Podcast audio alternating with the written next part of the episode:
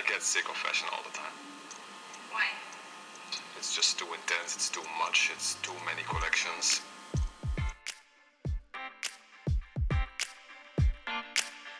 Historia y moda es un recorrido por la historia de nuestra cultura, el arte, la economía, la política y los roles de género, teniendo la moda como hilo conductor.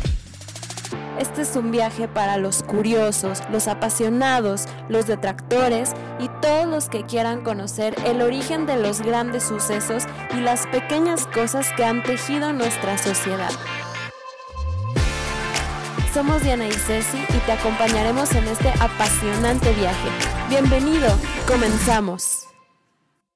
Sus hermosas cápsulas y fardos de gran valor controla el maestro.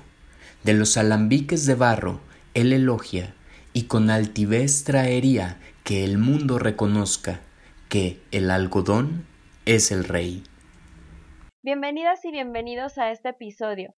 El tema de hoy es bastante delicado y aunque vamos a remontarnos a los siglos XVIII y XIX, el tema del racismo y hasta de la esclavitud es tan latente hoy como lo fue entonces, desafortunadamente. A veces es curioso ver cómo hemos ido avanzando en la historia y hay ideas, sistemas, patrones, etcétera, que no cambian, que no se mueven, que se repiten. En este episodio nos situamos ya en la era de la revolución industrial y lo empezamos como un fragmento del Evangelio de la Esclavitud por Iron Gray escrito en 1864. La frase más utilizada para describir el crecimiento de la economía estadounidense en las décadas de 1830 y 1840 fue el algodón es el rey. Hoy en día, Pensamos que este eslogan describe la economía de plantación de los estados esclavistas en el sur de Estados Unidos, pero es importante entender que esto no fue simplemente un fenómeno del sur. El algodón fue uno de los primeros productos de lujo del mundo, después del azúcar y el tabaco, y fue también el producto cuya producción convirtió de manera más espectacular a millones de seres humanos negros en productos básicos. El algodón se convirtió en el primer producto de consumo masivo. Aunque los europeos del siglo XVIII pensaban en el algodón como algo novedoso, este ya tenía una larga historia. Utilizando la secuenciación del ADN, los científicos estiman que el algodón o Gossypium ha crecido en la Tierra desde hace entre 10 y 20 millones de años. Durante milenios se han producido sofisticados textiles de algodón en Asia, África y América, y en 2016 se encontraron en Huaca Prieta, en el norte de Perú, fragmentos de tejidos de algodón teñidos con índigo, algunos de los cuales tenían hasta 6.000 años de antigüedad, preservados por el aire caliente y seco. Se confiaba tanto en el algodón por la fibra que producía, que fue una de las primeras plantas en ser domesticadas hace unos 7.000 años. La domesticación, como es su costumbre, cambió la forma de la planta en sí. Las especies silvestres, altas y en expansión, se volvieron con el tiempo más pequeñas, más compactas y más fáciles de cosechar. Una de las semillas de las grandes plantaciones de algodón estadounidense se sembró con el descubrimiento de Vasco da Gama de una ruta marítima directa a la India en 1497. Circunnavegar el cabo de Good Hope, aunque difícil y peligroso, fue lucrativo, dio a los comerciantes europeos acceso directo a los tejedores y sus productos, en lugar de depender de las rutas comerciales terrestres más caras y peligrosas. Los delicados patrones y el uso del color característico de los textiles indios se pusieron de moda entre los europeos y acapararon las casas, armarios, cortinas, cojines, sillas y camas. En 1766, las muselinas y los calicó estaban tan de moda que el algodón constituía el 75% de las exportaciones de la Compañía Británica de las Indias Orientales. Con la revolución industrial, Gran Bretaña invirtió mucho en nueva tecnología para la fabricación de algodón. Tanta mecanización que ahorraba tiempo y mano de obra significaba que, por primera vez en la historia, la confección de telas estaba siendo arrebatada de manos y hogares y transferida a máquinas y fábricas.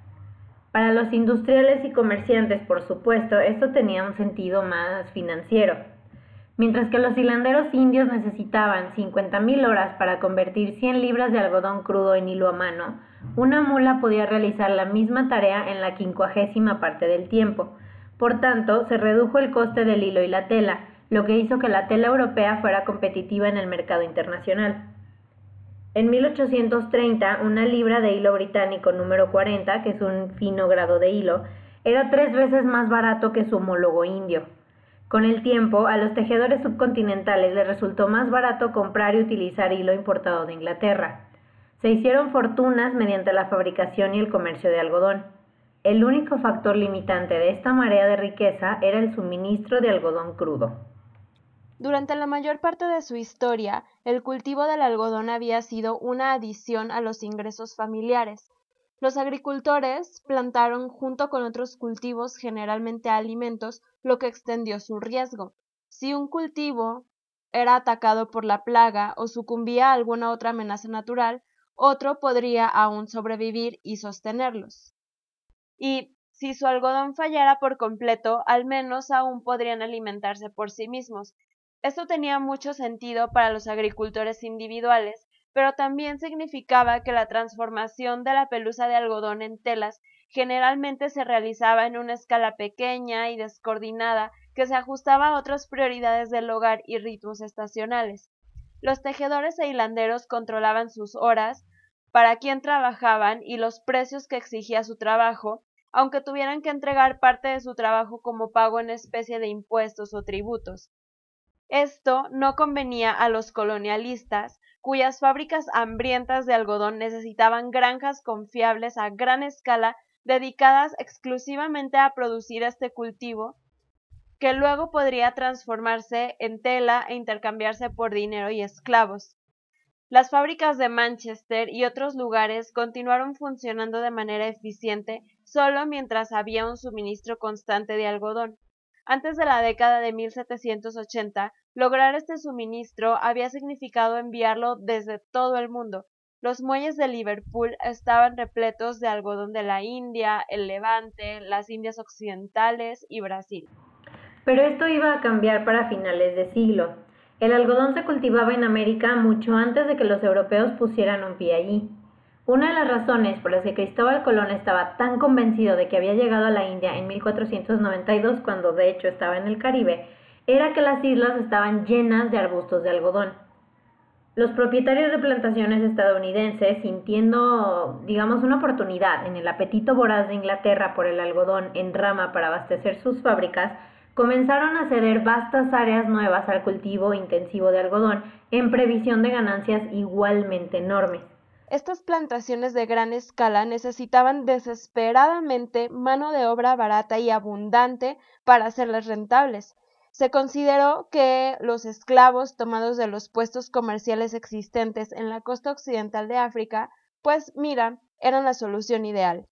Entre 1500 y 1800, más de 8 millones de personas fueron transportadas desde África a las Américas por los españoles, portugueses, franceses, británicos, holandeses y daneses para servir como esclavos. Más plantaciones de algodón, cada una con la capacidad de producir y procesar una cosecha mucho mayor, significaban más esclavos. En 1860, los 15 estados del sur tenían 819 mil agricultores varones blancos, frente a una población esclava de 3.2 millones. En algunos distritos de Carolina del Sur, los esclavos constituían el 61% de todos los habitantes. Para el autor de un editorial en The American Cotton Planter, escrito en 1853, la esclavitud y el algodón formaron la urdimbre y la trama del éxito estadounidense. El valor de los esclavos era aproximadamente tres veces mayor que la cantidad total invertida en los bancos y era equivalente aproximadamente siete veces el valor total de toda la moneda en circulación en el país, tres veces el valor de toda la población ganadera, doce veces el valor de toda la cosecha de algodón de Estados Unidos y 48 veces el gasto total del gobierno federal ese año. Si bien a menudo se asume que las monedas utilizadas para comprar esclavos eran armas o metales preciosos, Muchas más se cambiaron por telas de algodón.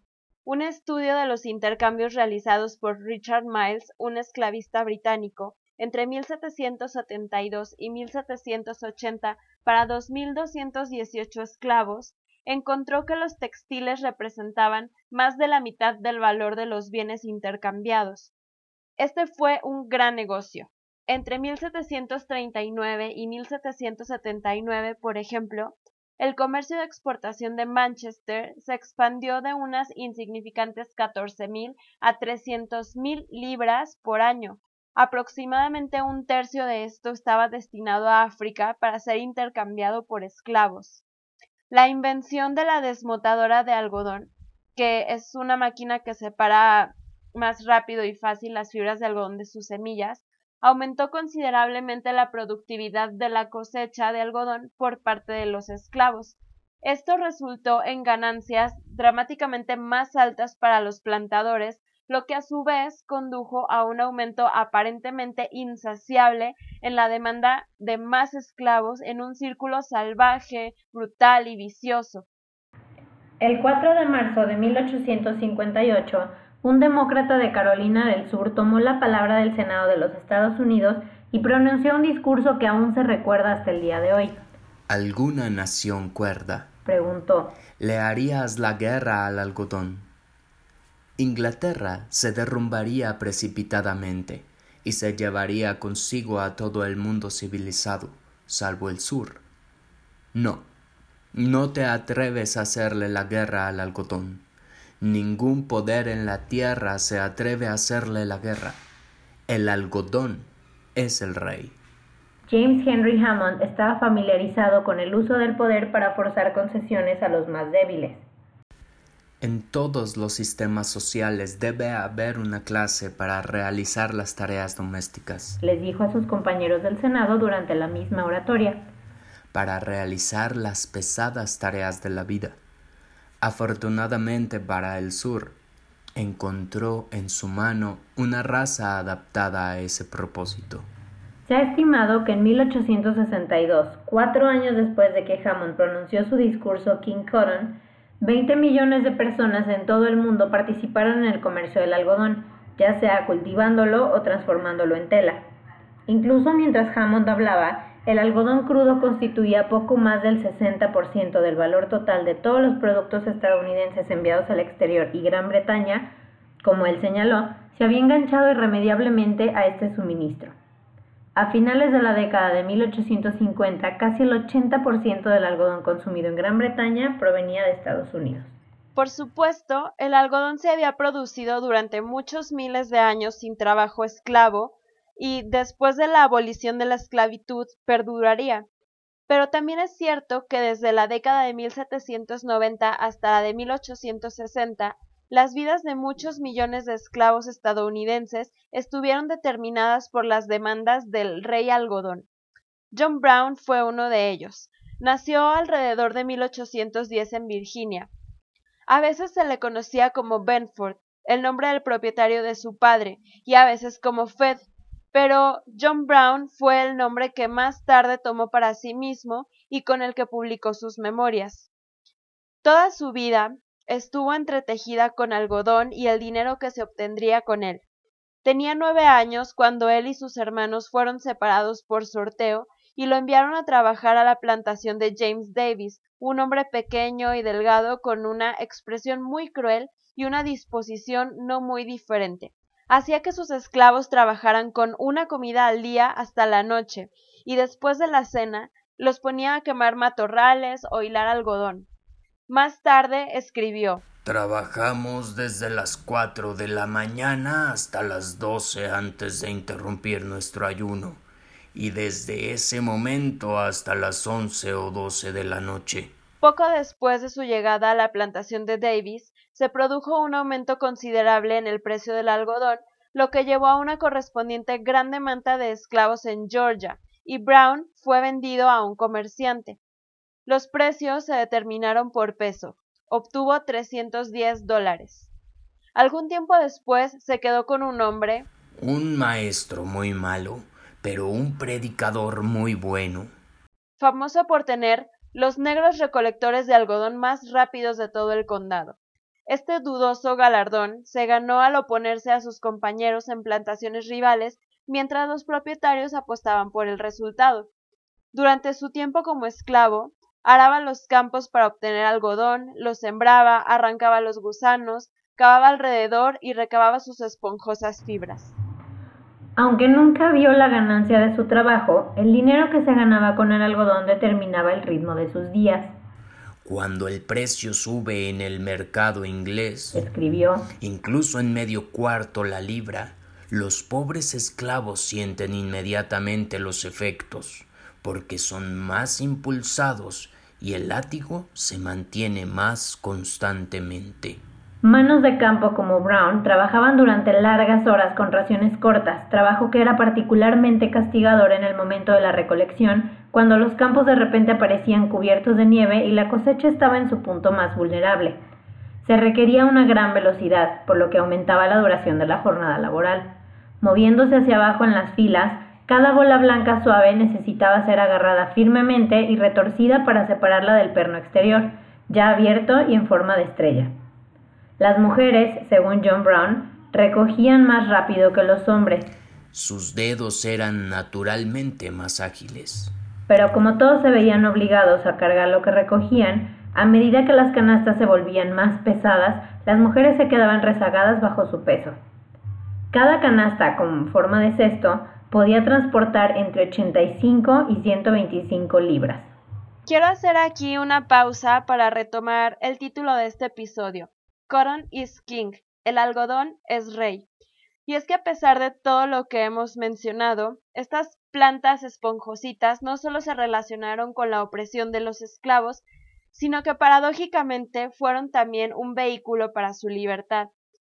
Curiosamente, hubo otra forma en la que los esclavos se vieron envueltos en una industria global centrada en el crecimiento y la producción de algodón. Se los contamos con esta historia. A principios de agosto de 1851, Solomon se escapó. A los 45 años tenía casi el doble de edad que un fugitivo promedio, pero era aún lo suficientemente fuerte para sobrevivir a los rigores de la ruta a campo traviesa desde Hollow Springs, Georgia, hasta un estado libre más al norte. Bien constituido y de mediana estatura, de alrededor de cinco pies y ocho pulgadas, no tenía ni la piel notablemente clara ni oscura. Carecía de los rasgos llamativos como la falta de dientes o dedos de los pies, cicatrices en los hombros o las mejillas que los dueños de esclavos solían darse cuenta. Por lo tanto, estaba relativamente incógnito en su propia piel. Tenía otras ventajas. Como herrero de primera categoría, era probable que encontrara un trabajo en otro lugar con facilidad, Solomon también era taciturno por naturaleza, decía poco, excepto cuando estaba ebrio, y por eso era menos probable que se traicionara a sí mismo. Él también había planeado con anticipación, llevándose todo su guardarropa, dos pares de pantalones nuevos, una levita negra de jeans, un abrigo rojo y negro, un saco teñido con nuez, un sombrero de piel negro y un par de zapatos. Sabemos sobre Solomon y sus abrigos debido a un aviso que el dueño de esclavos John Duncan colocó para su captura en el Southern Banner el 7 de agosto, junto con la oferta de 100 dólares a la persona que lo devolviera. Las páginas de los periódicos estadounidenses durante los siglos XVIII y XIX estaban salpicadas de esos avisos fugitivos, especialmente en el sur. Por lo general estaban señalizados con una pequeña imagen de un vagabundo con un bulto colgado a la espalda, o una mujer negra sentada con un vestido blanco, y estaban esparcidos en páginas que anunciaban bienes, servicios o aún más esclavos a la venta. Al principio se colocaron para cualquier aprendiz, sirviente o dependiente que se fugaba, pero pronto fueron dominados por la casa de los hombres y mujeres negros, decididos a dirigirse al norte o al este, ya sea de regreso a África o más tarde a Inglaterra, donde esperaban encontrar refugio y libertad. Los anuncios de fugitivos son fuentes curiosas, íntimas e impersonales a la vez. Una característica extrañamente constante es su preocupación por la ropa. Están llenas de detalles minuciosos sobre las prendas de los esclavos. Preston, buscado por John H. Smith en marzo de 1847, vestía un abrigo de tela gris, pantalones negros de tela y una gorra de terciopelo de tela nueva, cuando se fugó. Otro hombre vestía un sombrero muy bueno, un par de pantalones blancos hechos en casa, un chaleco con una pieza azul en la espalda, uno llevaba zapatos con hebillas inigualables, otro un chaleco con botones de peltre en un lado. Bona, que se escapó la semana antes de la Navidad de 1772, era un negro nuevo, es decir, había sido sacado recientemente de Ivo Country, en África, y vestía correspondientemente zapatos y medias nuevos, siendo este último tejido y manchado de negro y blanco.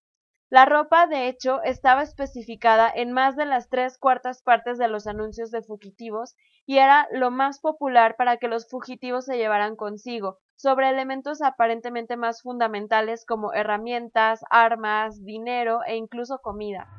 Algunas de las razones por las que fugitivos como Solomon, Bona y Preston se preocupaban por la ropa eran muy prácticas. Los dueños de esclavos, si compraban ropa o telas para sus esclavos, buscaban dos cosas en sus compras, longevidad y precio, y por regla general compraban a granel. John Ray, un propietario que mantenía registros meticulosos en un libro de plantación, probablemente solía hacer compras anuales de ropa para esclavos. Por ejemplo, Compró 13 pares de zapatos negros a 1.6 dólar el par en 1853. La publicidad atraía a los esclavistas con términos como ropa de negro, se vende barato, al contado, ropa de negro barata o pantalones de algodón muy baratos. Como resultado, muchos esclavos, particularmente los trabajadores de campo, vestían una variedad distintiva y casi idéntica de ropa monótona y resistente. Un aviso en 1767 para un esclavo menos preparado que Solomon especificaba solo que el fugitivo vestía la ropa habitual de los negros trabajadores. En una ciudad o un estado libre, un atuendo tan escaso y de bajo estatus marcaría a los portadores como fugitivos inmediatamente. La ropa también podía funcionar como una forma de moneda, ya sea intercambiada por otras prendas o por dinero en efectivo, ayudando a financiar la fuga de un esclavo. Pero además cumplía una función más sutil. Era una época con una rica cultura visual. La percepción, el ver y ser visto eran claves para el consumo. Nuestra vista, escribió Joseph Addison, el ensayista y político inglés, es el más perfecto y delicioso de todos nuestros sentidos. Se suponía, por un lado, que los de un estatus social más bajo eran visualmente distintos de los que tenían un nivel social más alto.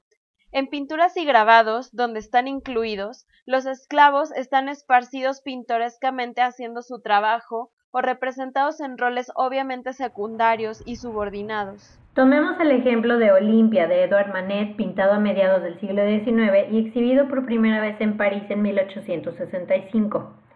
Si bien transgredió las costumbres convencionales de una manera representando a una prostituta que se encuentra con audacia con la mirada del espectador, el sirviente negro permanece en el fondo, incómodamente agachado como para no inclinarse sobre su ama blanca, ofreciéndole humildemente un ramo de flores. La mayoría de las fuentes escritas comparten esta visión sesgada. Diarios de viaje, diarios y cartas consumidas y compuestas por blancos ricos pasan revistas a sirvientes y esclavos, mencionándolos con mayor frecuencia cuando transgredieron, convirtiéndose por estos lapsos repentinamente visibles. Fue durante este periodo, y en parte debido a la economía del comercio de esclavos, que el algodón se convirtió en el tejido permanente de Occidente. Desde este momento y hasta finales de la década de 1970, cuando los sintéticos ganaron preponderancia, el algodón representó la mayoría de las fibras utilizadas a nivel mundial. Desde la camiseta del día a día y los jeans de los Bitkins hasta las sábanas de hilo más pomposas en los hoteles de lujo de Tokio, el algodón es una elección de tela predeterminada y uno de los medios más comunes a través del cual expresamos materialmente nuestro estatus e identidad. Este fue también el caso de las personas llevadas de África a las Américas para ser esclavas. Les dio un medio para recuperar algo de respeto por sí mismos e individualidad. El algodón, una de las piedras angulares de la trata de esclavos en el Atlántico, fue simultáneamente un medio a través del cual se elaboraron y afirmaron las identidades. El algodón era un cultivo común en toda África. El gran viajero árabe andaluz al-Bekri que visitó Mali ya en 1068, escribió que cada casa tiene su arbusto de algodón y que telas de algodón fino fueron intercambiadas por los lugareños por sal, mijo, pescado, mantequilla, índigo y carne. Olauda Equiano, quien compró su libertad en 1766 después de años de trabajos forzados y se convirtió en un autor y un destacado defensor de la esclavitud, escribió uno de los pocos relatos que menciona su ropa antes de la captura. El atuendo de ambos sexos en Guinea, escribió, consistía en un largo trozo de percal o muselina envuelto holgadamente alrededor del cuerpo, algo en forma de una tela escocesa de las Highlands. Entonces, como ahora, había una gran variedad de telas y vestimentas en todo el continente con prendas determinadas por medios y costumbres. En otros lugares, justo cuando algunos europeos abrazaron la chinoiserie, telas decoradas estilo rococó, algunas élites africanas, particularmente las que vivían cerca de los puestos comerciales costeros, vestían ropa de estilo europeo como vestimenta símbolo de estatus que indicaba su propio conocimiento de los exóticos gustos extranjeros.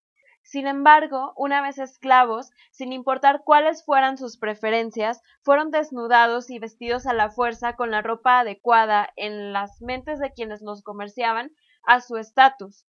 La ropa que un esclavo usaba oficialmente desde entonces dependía de los medios y las inclinaciones de sus dueños. Una gran plantación les daba rutinariamente a los adultos que trabajaban en el campo siete yardas de osnaburg tosco, tres de tela cuadros y tres de paño de lana cada octubre, dejándolos que ellos mismos hicieran la ropa. Los esclavos destinados a trabajar en el interior, y que por tanto serían más visibles, iban en general mejor vestidos.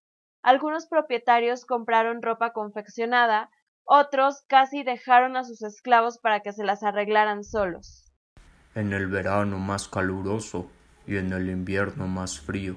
Recuerda Frederick Douglass después de su huida a la libertad. Me mantenían casi desnudo, sin zapatos, sin medias, sin chaquetas, sin pantalones, nada más que una camisa de lino de remolque áspero que llegaba solo a mis rodillas. Mis pies están tan agrietados por la escarcha que la pluma con la que estoy escribiendo podría caber en los cortes. En 1735 se aprobó una ley en Carolina del Sur que limitaba los materiales que los esclavos podían usar a los más baratos y mezquinos disponibles. Si bien esto a menudo se burló, es cierto que las mismas telas aparecen en las descripciones una y otra vez. La tela negra, mencionada con frecuencia, Generalmente se refiere a las telas galesas lisas blancas, una tela de lana barata importada de Gran Bretaña y vendida alrededor de 80 centavos la yarda a principios del siglo XIX. Otras telas comunes para la ropa de los hombres incluyen paño, jean y osnaburg. El paño fino estaba hecho de lana, pero los jean y osnaburg solían estar hechos de algodón. Este último era una tela tosca de tejido liso. El jean era un tejido de sarga, lo que hacía más duradero y le daba unas características costillas diagonales. Confusamente, los jeans, como los conocemos hoy en día, generalmente están hechos de denim o mezclilla, que es una tela completamente diferente. Sin embargo, la tela mencionada con más frecuencia era la tejida en casa. Esto, y como lo sugiere el nombre, fue hecho por los propios esclavos en la plantación o por un proveedor cercano y era un tejido simple de lana o algodón, dependiendo de lo que estuviera disponible más fácil y barato. Las mujeres usaban vestidos de tejido casero o de percal, que era otro algodón de tejido liso, generalmente decorado con un patrón a pequeña escala, rayas o cuadros. Los colores más comunes eran el marrón y el azul, los cuales podían obtenerse de los colorantes disponibles en las cercanías, como el añil, el nogal y el blanco.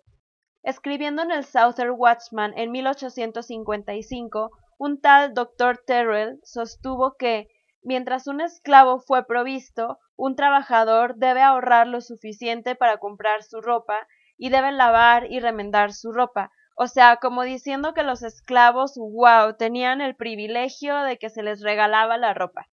Esto ignoró cuidadosamente los efectos deshumanizantes de un uniforme impuesto hecho con las telas más aburridas y baratas disponibles.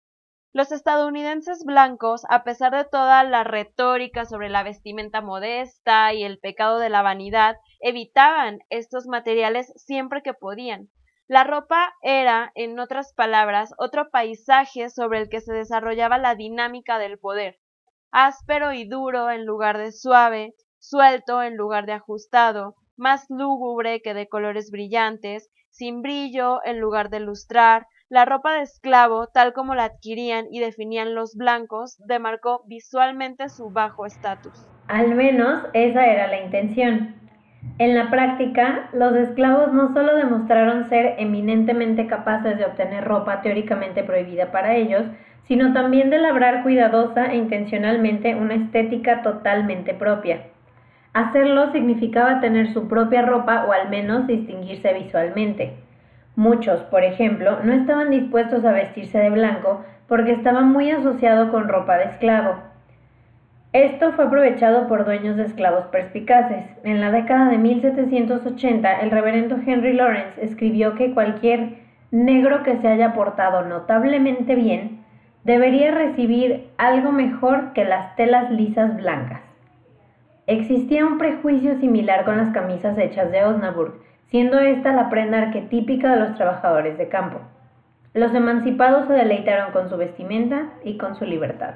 Olauda Equiano inmediatamente comenzó a dar y asistir a bailes a los que vestía vestiduras azules superfinas, en las que escribió con orgullo, no hacía ninguna aparición indiferente, los que todavía estaban esclavizados gastaban una energía considerable para recolectar sus propias prendas deseables. Algunas vinieron de los dueños. Las prendas que éstos desechaban se daban o prestaban para ocasiones especiales, para recompensar a los favoritos y para distinguir a los esclavos domésticos de los trabajadores del campo. Si bien oficialmente tales prácticas fueron desaprobadas e incluso prohibidas expresamente, en la práctica eran un lugar común. Harriet Jones usó un vestido con una cola larga, complementado con una faja escarlata para su boda.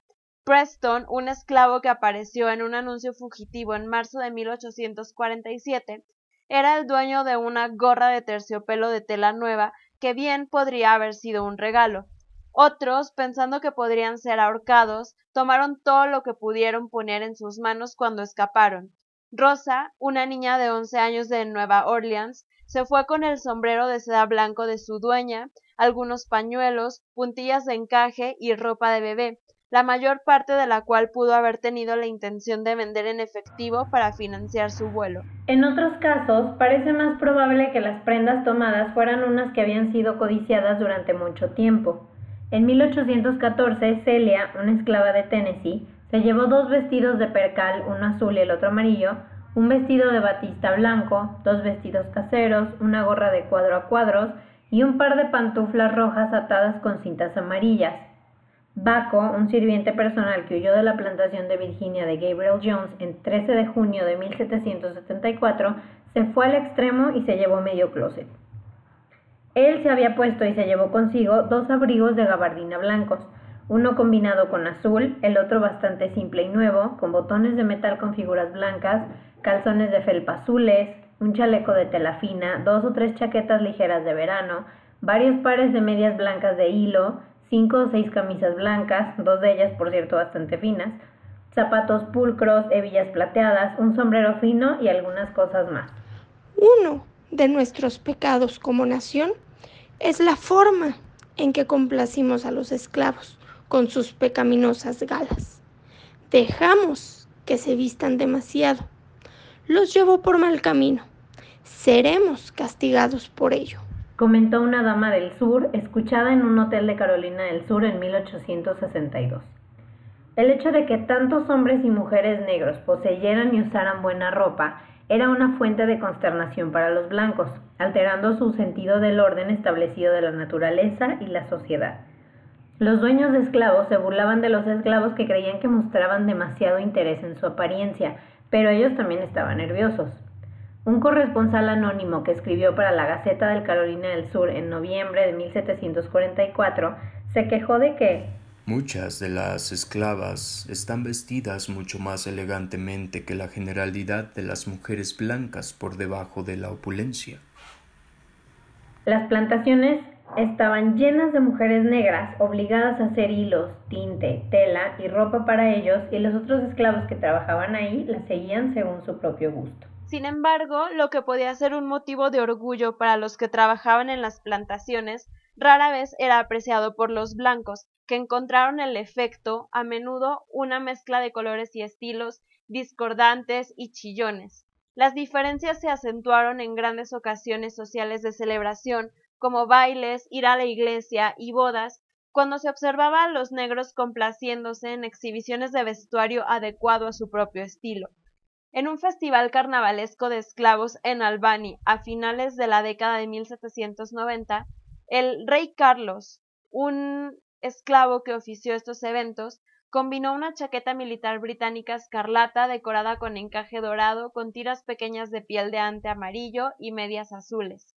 Parchar y surcir, una necesidad cuando los dueños de esclavos generalmente solo proporcionaban uno o dos juegos de ropa para sus esclavos cada año, se volvió elegante entre los esclavos, el saco rojo y negro de Solomon bien puede haber sido de varios colores porque había sido remendado o parchado.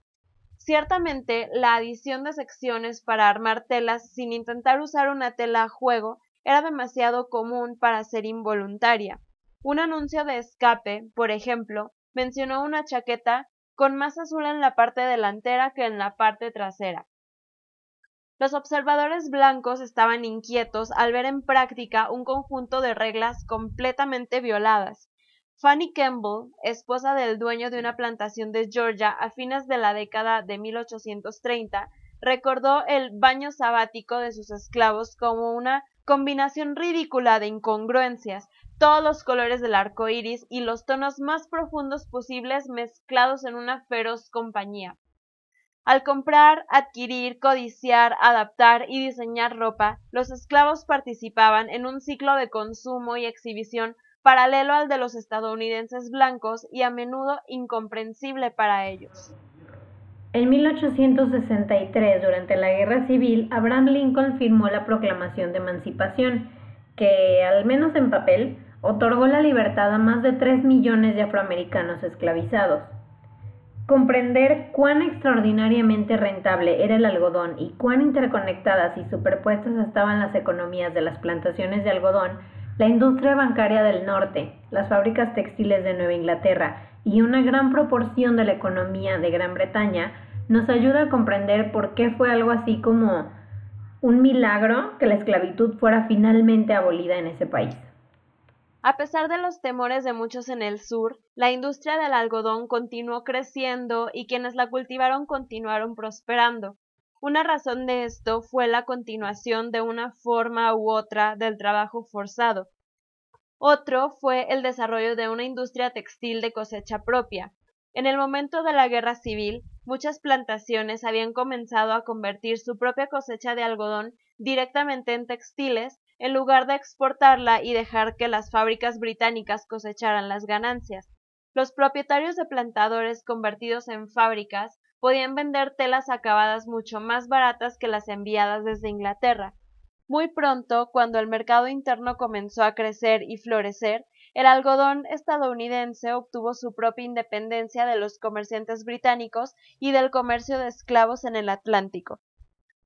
A simple vista podríamos decir que esta historia terminó con un final feliz, pero lamentablemente no es así. El algodón sigue siendo parte de una gigantesca industria y de nuestra vida cotidiana. Representa el 30% de todos los materiales textiles consumidos y se encuentra entre los 20 productos más importantes del mundo. Esta necesidad de alimentar nuestra demanda de ropa barata, nueva y en constante cambio sigue trayendo estragos a la forma de vida de muchos países que dependen del cultivo y procesamiento de esta fibra. Ya no se le llama esclavitud, digamos, pero la explotación laboral claramente sigue siendo una forma de esclavitud. Las condiciones bajo las que trabajan los hombres, mujeres e incluso niños en países como China, India o Bangladesh nos hablan de una situación que creemos que se había prohibido cuando en realidad únicamente se desplazó a un continente más lejano, como para que no nos demos cuenta. Sí, como que ya lejos no lo vemos, ¿no? Esperamos que este episodio nos ayude a tomar conciencia sobre nuestra forma de comprar ropa y a darnos cuenta de que la moda barata no existe. Alguien más la está pagando con su esfuerzo, su salud y probablemente su vida en algún otro lugar del mundo. No se pierdan el próximo episodio que también estará dedicado al algodón y va a ser como la continuación de este tema para tratar de abarcar un poco más porque es bastante amplio y no hemos terminado con él. Déjenos sus comentarios en nuestro Instagram, historia y moda-bajo. Muchas gracias por estar aquí, por escucharnos. Si les gusta nuestro contenido, apóyennos compartiéndolo con sus amigos, sus esclavos, ah. Su familia, etcétera. Los esperamos la próxima semana. Chao.